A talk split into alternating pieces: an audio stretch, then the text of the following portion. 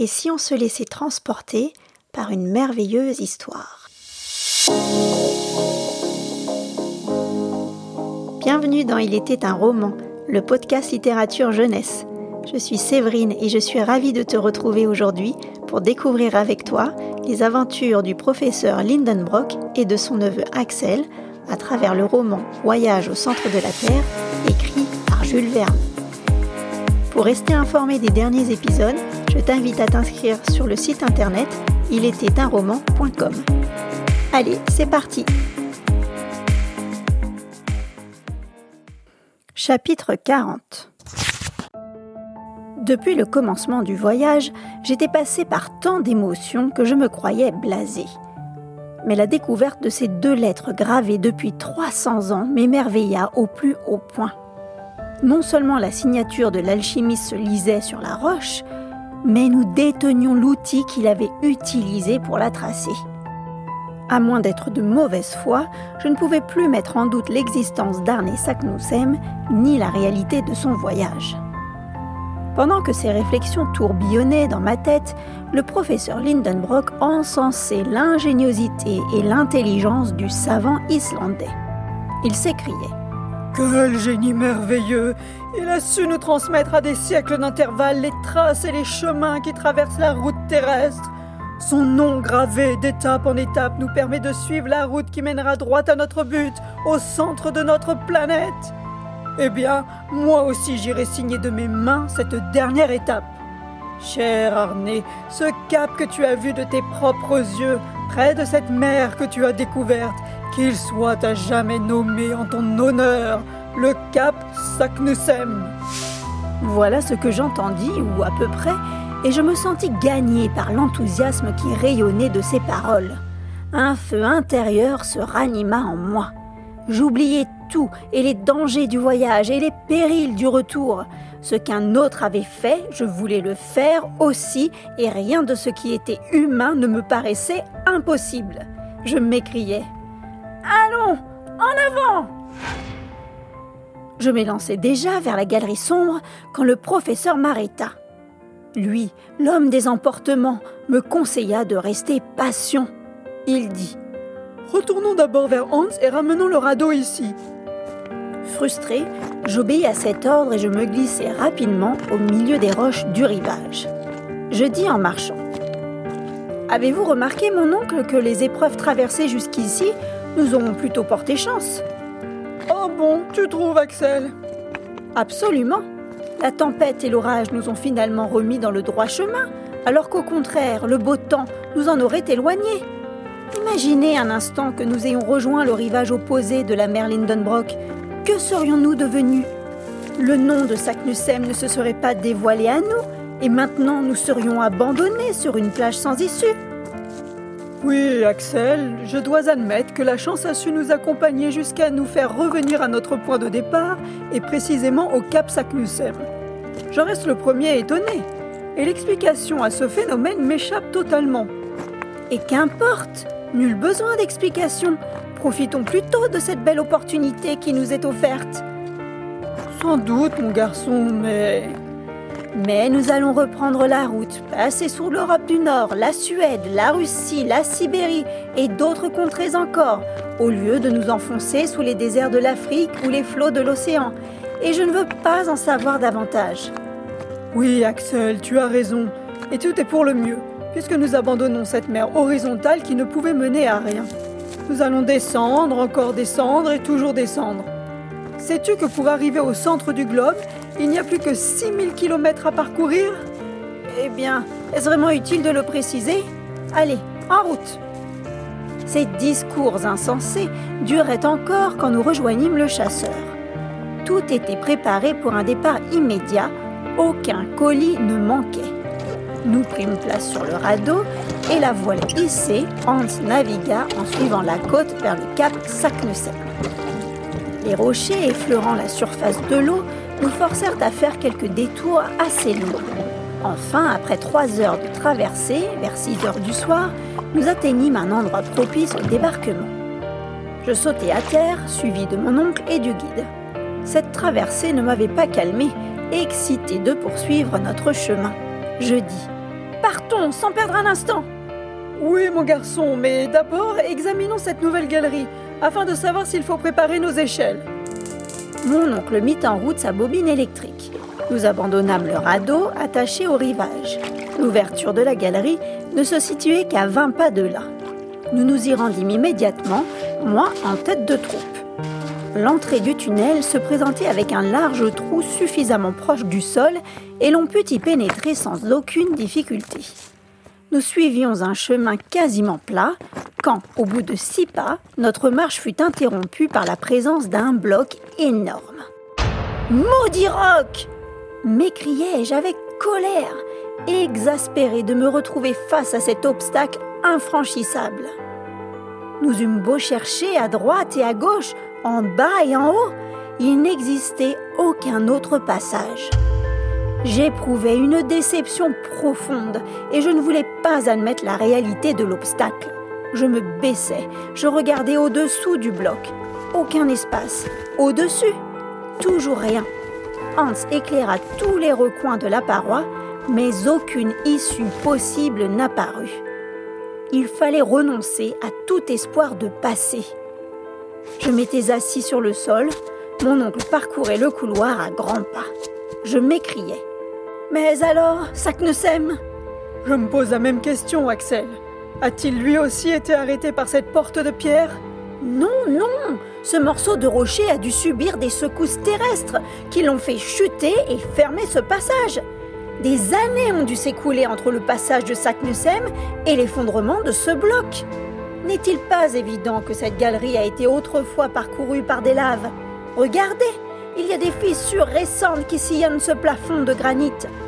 Il est constitué de morceaux rapportés, de pierres énormes, comme si une main de géant lui aménageait jusqu'à ce qu'un jour, la poussée a été plus forte et ce bloc a glissé jusqu'au sol en barrant tout passage. Voilà un obstacle accidentel que Saknussemm n'a pas rencontré. Si nous ne le franchissons pas, nous sommes indignes d'arriver au centre du monde. Voilà comment je parlais. L'âme du professeur avait traversé mon corps tout entier. Le génie des découvertes m'inspirait. J'oubliais le passé, je refusais l'avenir. Rien à la surface de la Terre n'existait encore pour moi, ni les villes, ni les campagnes, ni Hambourg, ni Königstrasse, ni même ma pauvre Gretel. Mon oncle reprit. Eh bien, à coup de pioche, à coup de pic, faisons notre route et renversons ces murailles. C'est trop dur pour le pic. Alors, la pioche C'est trop long pour la pioche. Alors quoi, Axel? Eh bien, la poudre, l'explosif. Faisons sauter l'obstacle. La poudre?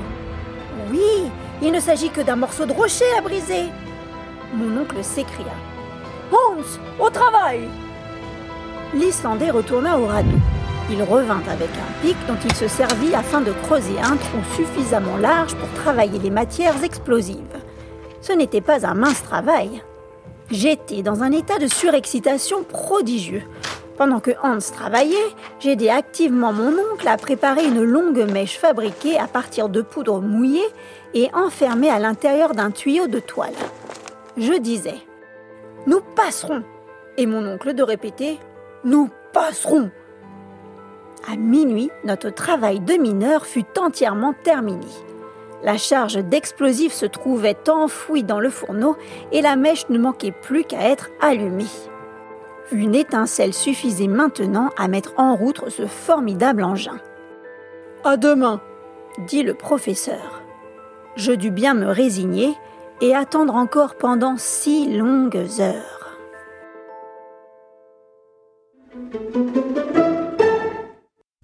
Chapitre 41 Le lendemain, jeudi 27 août, fut une date importante qui marqua notre voyage souterrain. Lorsque j'y repense, mon cœur bat d'épouvante. À partir de ce moment précis, nous devenions un jouet remis dans les mains des phénomènes terrestres. À 6 heures, nous étions debout. Le moment approchait de nous frayer un passage à travers l'écorce de granit grâce à la poudre je sollicitais l'honneur d'être celui qui mettrait le feu à la mine. Une fois ceci effectué, Je devais rejoindre mes compagnons sur le radeau, puis nous prendrions le large afin de nous protéger des dangers de l'explosion. Selon nos calculs, la mèche devait brûler pendant 10 minutes avant de produire le feu dans la chambre des poudres. Je disposais donc du temps nécessaire pour regagner le radeau. Je me préparais à remplir mon rôle, pénétré par une certaine émotion. Après un repas rapide, mon oncle et le chasseur embarquèrent sur le radeau, tandis que je restais sur le rivage. J'étais équipé d'une lanterne allumée qui devait me servir à mettre le feu à la mèche. Mon oncle dit Vas-y, mon garçon, et reviens immédiatement nous rejoindre. Ne vous inquiétez pas, mon oncle, c'est promis, je ne perdrai pas de temps en route. Aussitôt, je me dirigeai vers l'entrée de la galerie, j'ouvris ma lanterne et je saisis l'extrémité de la mèche. Le professeur tenait son chronomètre en main, il me cria Axel, es-tu prêt? Je suis prêt Eh bien, feu, mon garçon Je plongeai rapidement la mèche dans la flamme qui se mit à pétiller à son contact. Tout en courant, je revins au rivage. Embarque, Axel, et filons Hans, de toutes ses forces, nous ramena en mer. Le radeau s'éloigna d'une quarantaine de mètres.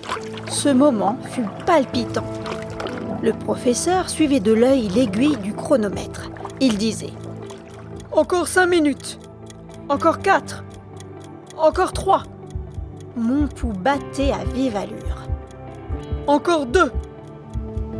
Une. Écroulez-vous, montagne de granit Que se passa-t-il alors? Le bruit de la détonation, je crois que je ne l'entendis pas. Mais la forme des rochers se modifia subitement sous mes yeux. Ils explosèrent et s'ouvrirent comme un rideau. J'aperçus un fossé gigantesque qui se creusait au milieu du rivage. La mer, prise de vertige, se transforma en une vague énorme et sur son dos, notre radeau se dressa debout. Nous fûmes renversés tous les trois.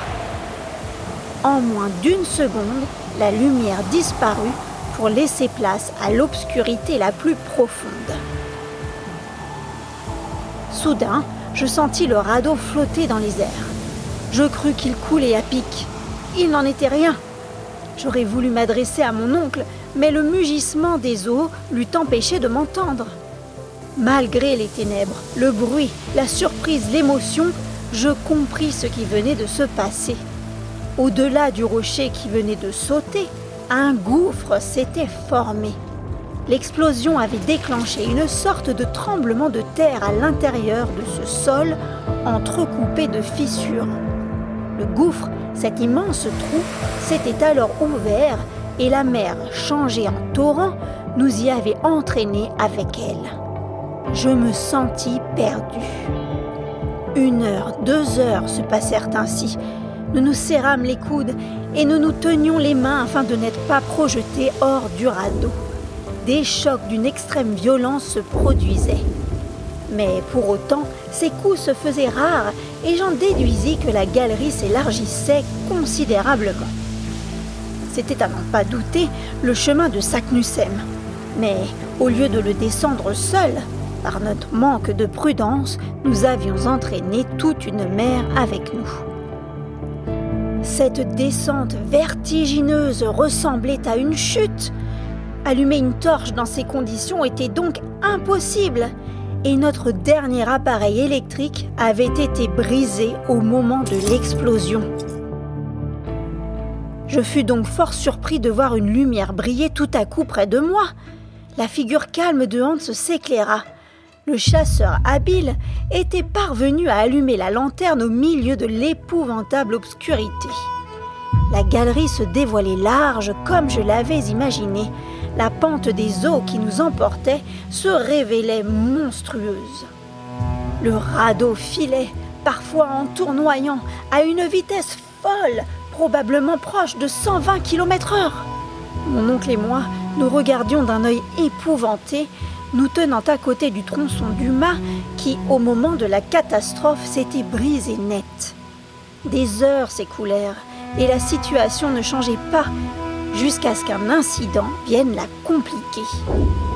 Alors que mon attention se porta sur notre cargaison, je vis que la plus grande partie des objets embarqués avait disparu. Cette catastrophe avait dû se produire au moment de l'explosion, quand la mer nous assaillit si violemment. Je voulus savoir exactement à quoi m'en tenir sur nos ressources, et la lanterne à la main, je commençai mes recherches.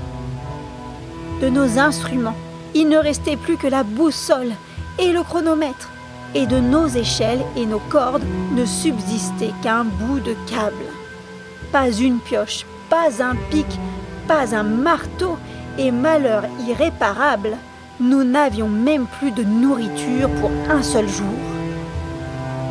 Je me mis à fouiller les moindres petits espaces du radeau, entre poutres de chaque côté des planches, mais rien. Nos provisions consistaient uniquement en un morceau de viande sèche et quelques biscuits. Je me sentis stupide de me préoccuper autant de la perte de ces vivres. Nos vies étaient actuellement bien plus mises en danger par les menaces effrayantes du torrent. Probablement du fait des bizarreries de l'esprit, j'oubliais déjà le danger immédiat et je me concentrais uniquement sur les difficultés de l'avenir. Mais quel avenir si nous ne survivrions pas à cette épouvantable épreuve? D'ailleurs, peut-être pourrions-nous échapper aux fureurs du torrent et revenir à la surface du globe? Comment? Je l'ignore. Une chance sur mille est toujours une chance, tandis que la mort par la faim ne nous laissait aucun espoir. J'eus envie de tout révéler à mon oncle, de lui avouer à quel point nous étions démunis et de faire le calcul exact du temps qui nous restait à vivre. Mais j'eus le courage de me taire. Je voulais le préserver afin qu'il garde son sang-froid. À ce moment précis, la lumière de la lanterne vacilla et s'éteignit complètement. La mèche avait brûlé jusqu'au bout. Nous étions entièrement plongés dans la plus grande des obscurités. Il restait encore une torche, mais elle n'aurait pas pu rester allumée. Alors, comme un enfant, je fermai les yeux pour ne pas voir tout ce noir. Pendant un long moment, la vitesse de notre course redoubla. La pente des eaux devenait excessive si bien que nous ne glissions plus. Nous tombions littéralement à la verticale. La main de mon oncle et celle de Hans cramponnée à mes bras me retenaient avec fermeté. Tout à coup, après un temps indéfinissable, je ressentis un choc. Le radeau n'avait pas frappé un obstacle dur, mais il s'était subitement arrêté dans sa chute. Une trombe d'eau, une immense colonne liquide s'abattit sur nous. Je fus suffoqué. Je me noyais. Toutefois, cette inondation soudaine ne dura pas. En quelques secondes, je me trouvais à nouveau à l'air libre et je respirais à plein poumon. Mon oncle et Hans me serraient le bras si fort qu'ils auraient pu le briser. Le radeau nous portait encore tous les trois.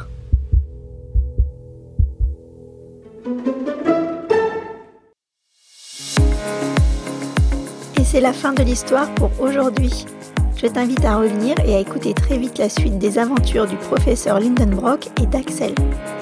Et si toi aussi tu aimes les podcasts d'Il était un roman, merci de me laisser 5 petites étoiles sur ton application podcast et viens t'inscrire sur le site internet roman.com. Merci pour ton écoute et à très vite